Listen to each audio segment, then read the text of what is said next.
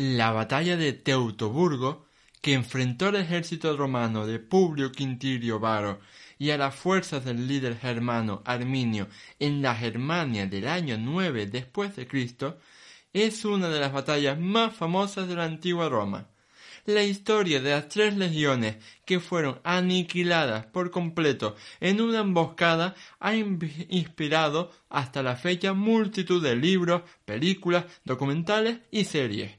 Por ello, si quieres conocer su historia con todo lujo de detalles, este programa es para ti. ¡Empezamos!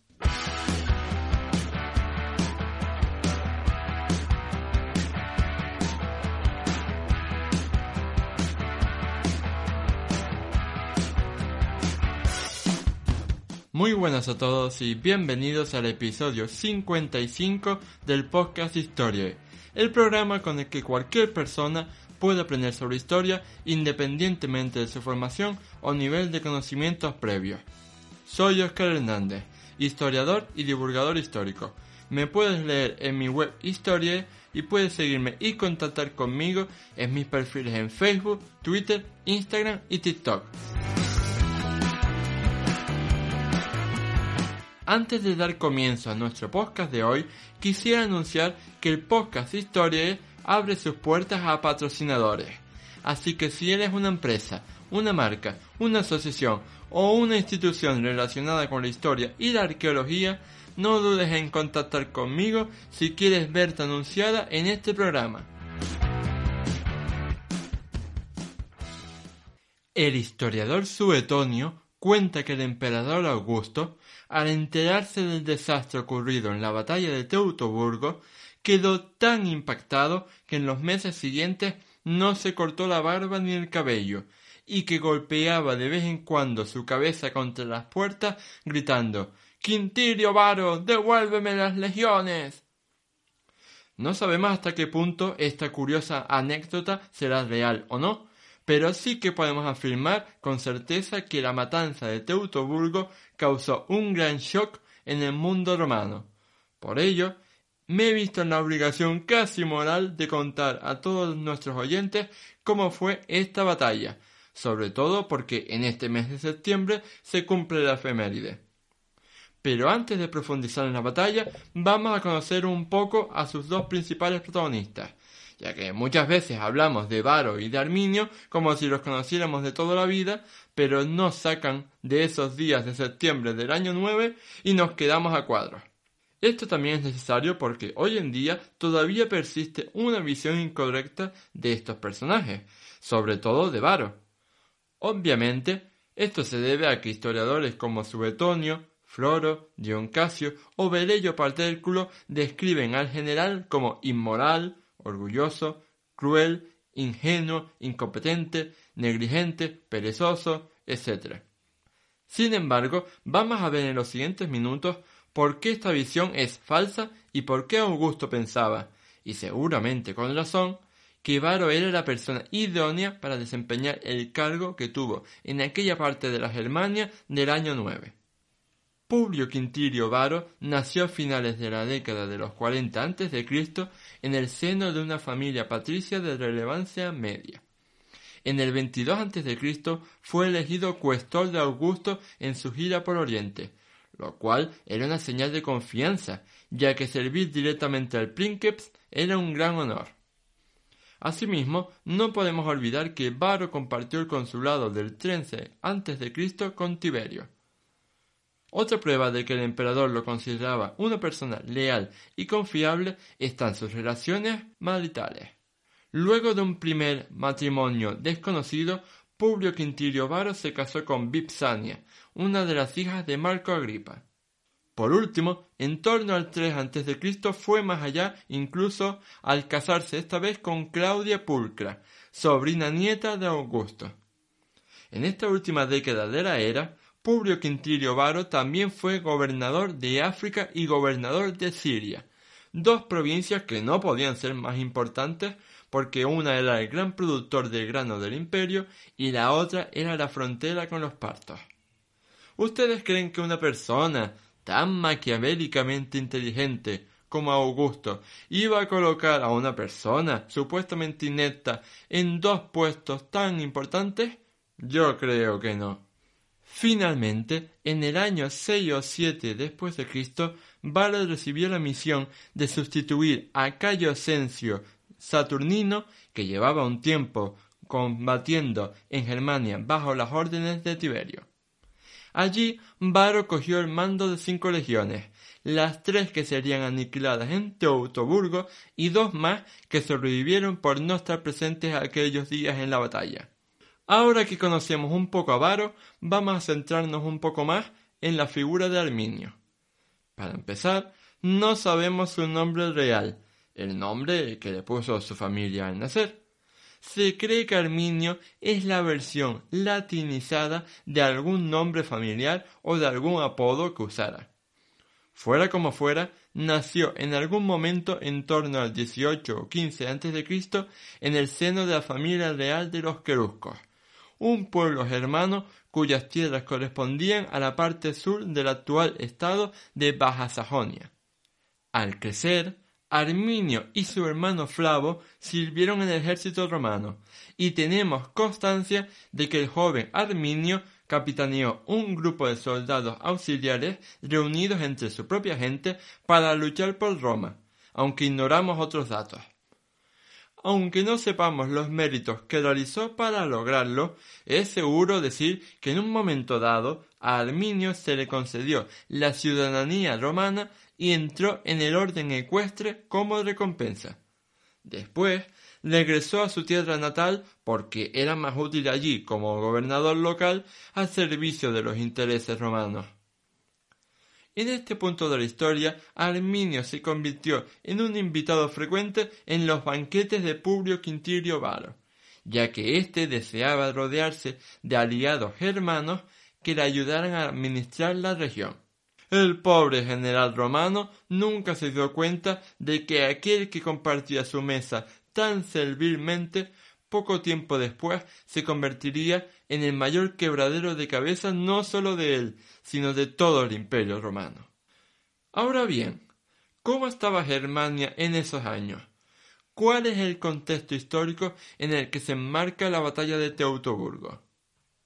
Hay que decir que desde el 5 después de Cristo había una relativa más o menos paz en la región, solo interrumpida por violencia entre tribus o por conatos de rebelión contra Roma.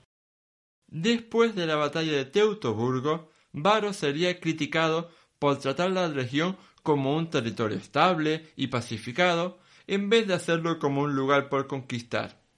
Sin embargo, la realidad era que en esos últimos años había existido una profunda política de urbanización que estaba dando sus frutos incluso más allá del río Rin. Aun así, eso no significa que todas las acciones del gobernador fueran acertadas, ni mucho menos.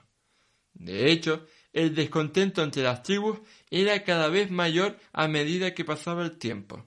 Ante esta situación, hasta los hermanos leales que se habían beneficiado de su alianza con Roma empezaron a plantearse si no habría una alternativa. En algún momento, el ambicioso Arminio decidió rechazar la ciudadanía romana y comenzó a trazar un plan que expulsaría a los romanos de aquellas tierras y le convertiría en un líder. Todo comenzó durante la primavera y el verano del año 9. Publio Quintirio Varo realizó una gira entre los ríos Rin y Elba, llevándose consigo a tres de sus cinco legiones, la 17, la 18 y la 19, y a también a su complemento de tropas auxiliares. Es decir, si sumamos ambas cosas, tenemos un máximo de 15.000 o 20.000 combatientes.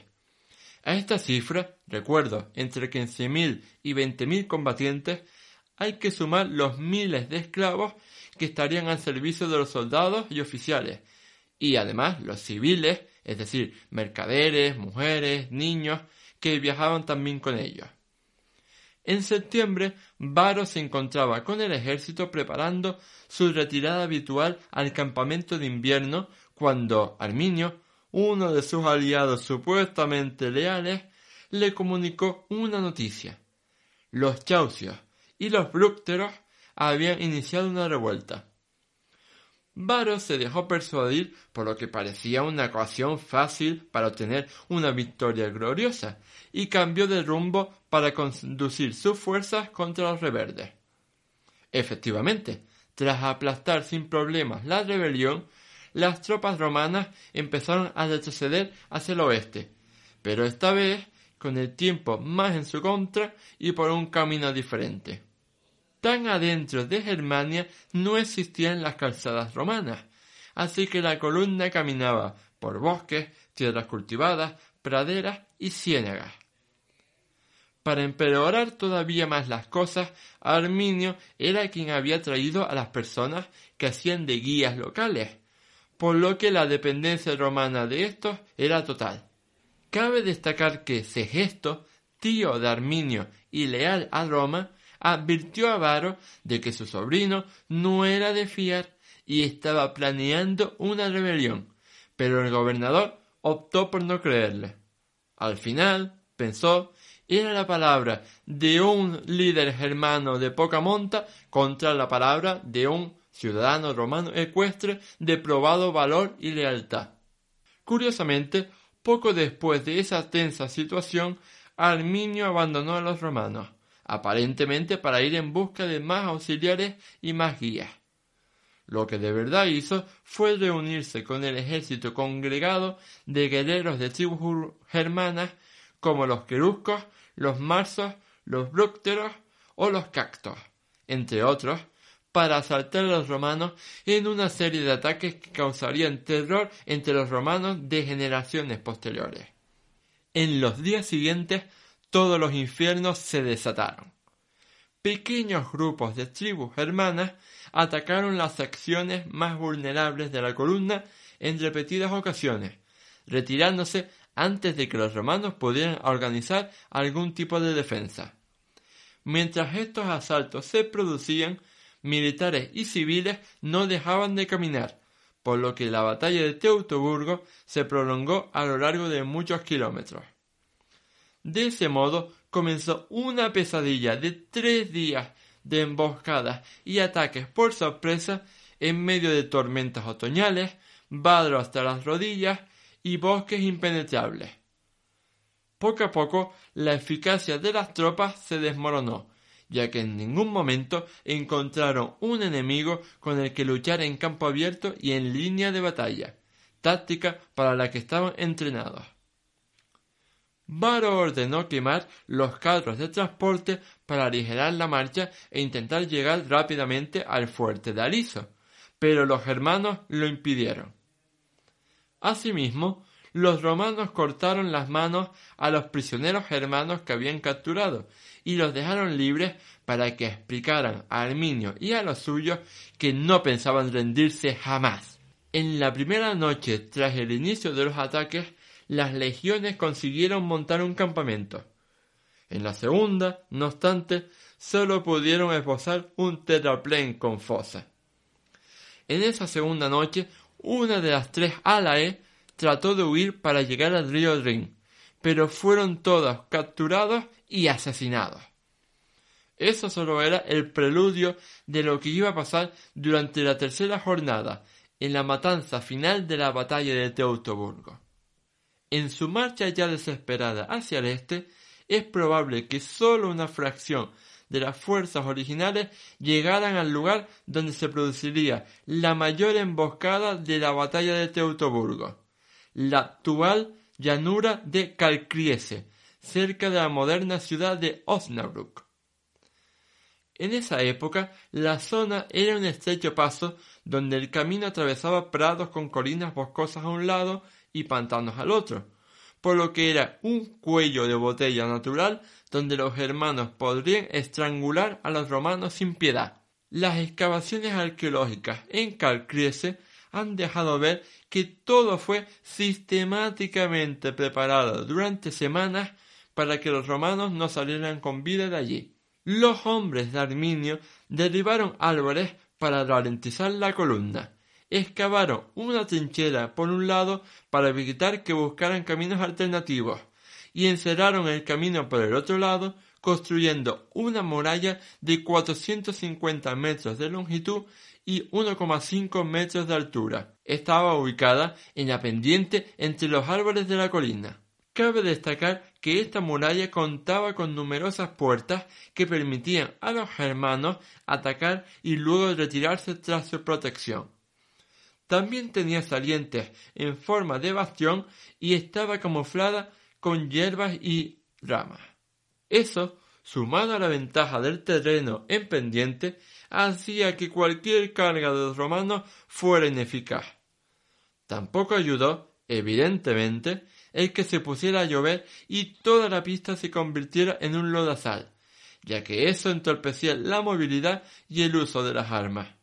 Varo y la mayoría de oficiales que no habían muerto todavía se suicidaron para no caer vivos en manos del enemigo y ser torturados.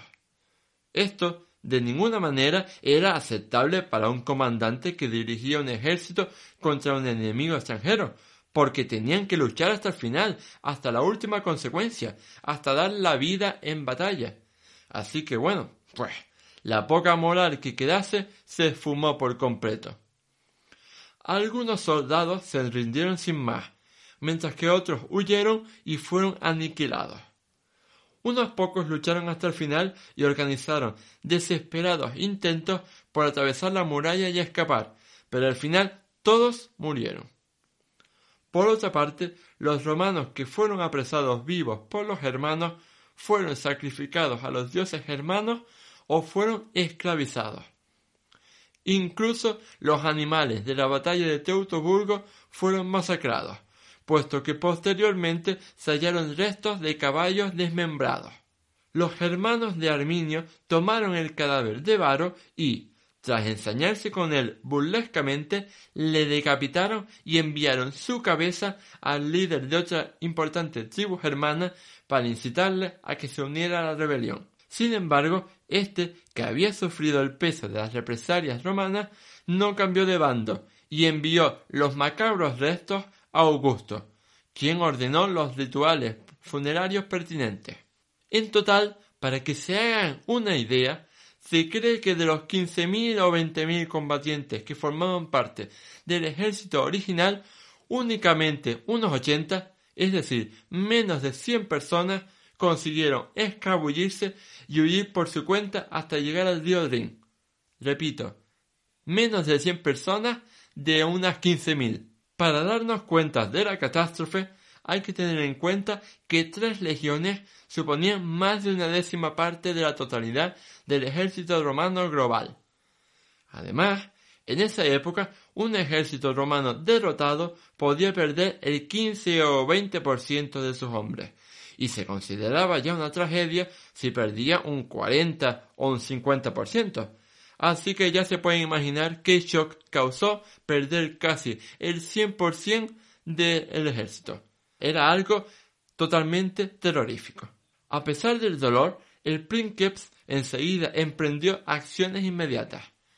Incrementó las patrullas de vigilancia en las 14 regiones de la ciudad para prevenir desórdenes.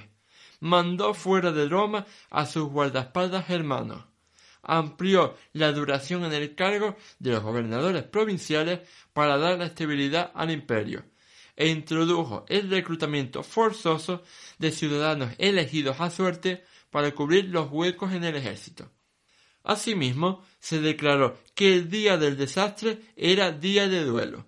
Se amplió el periodo de servicio de los soldados en activo, se llamó a más veteranos licenciados y hasta se compraron esclavos para liberarlos y organizarlos en unidades especiales. A pesar de todo esto, Quizás el gesto simbólico más importante estuvo en el plano administrativo militar. Ni siquiera años después, cuando se formaron nuevas legiones, se reutilizaron los números 17, 18 y 19. Estaba claro que la conmoción había sido tan grande que nadie en su sano juicio quería servir en una legión que llevara el nombre de aquellas que perecieron tan horriblemente en un bosque del interior de Germania. En último lugar, para dar por terminado este breve podcast, me gustaría hacer un par de recomendaciones bibliográficas centradas en el Imperio Romano de Augusto. Como no podía ser de otra manera, el primer libro que se me viene a la cabeza al hablar de Augusto es la biografía homónima publicada por mi querido Adrian Gosworthy. Más específicamente, también recomiendo los libros Armas de Grecia y Roma, de Fernando Quesada Sanz, Gradius, Vivir, Luchar y Morir en el Ejército Romano, de Guy de la Verdoyer, y el Diccionario de Batallas de la Historia de Roma, de Julio Rodríguez. Todas estas obras nos permitirán hacer un acercamiento bastante certero hacia una de las mayores derrotas de toda la historia de la antigua Roma. Ahora sí, ha llegado el final del programa 55 de Historia. Si quieres expresar qué te ha parecido este podcast, darme algunas sugerencias sobre temas a tratar en el futuro, hacerme alguna pregunta directa sobre historia militar romana, o recomendarme algún libro que deba leer, no dudes en dejarme un comentario. Dicho todo esto, no me queda más que invitarte a darle a me gusta, a puntuarnos con 5 estrellas si nos escuchas desde Apple Podcast o Spotify, a suscribirte al programa y a compartirlo en tus redes sociales para que llegue al máximo público posible. Nos vemos en el próximo programa de historia. Hasta luego.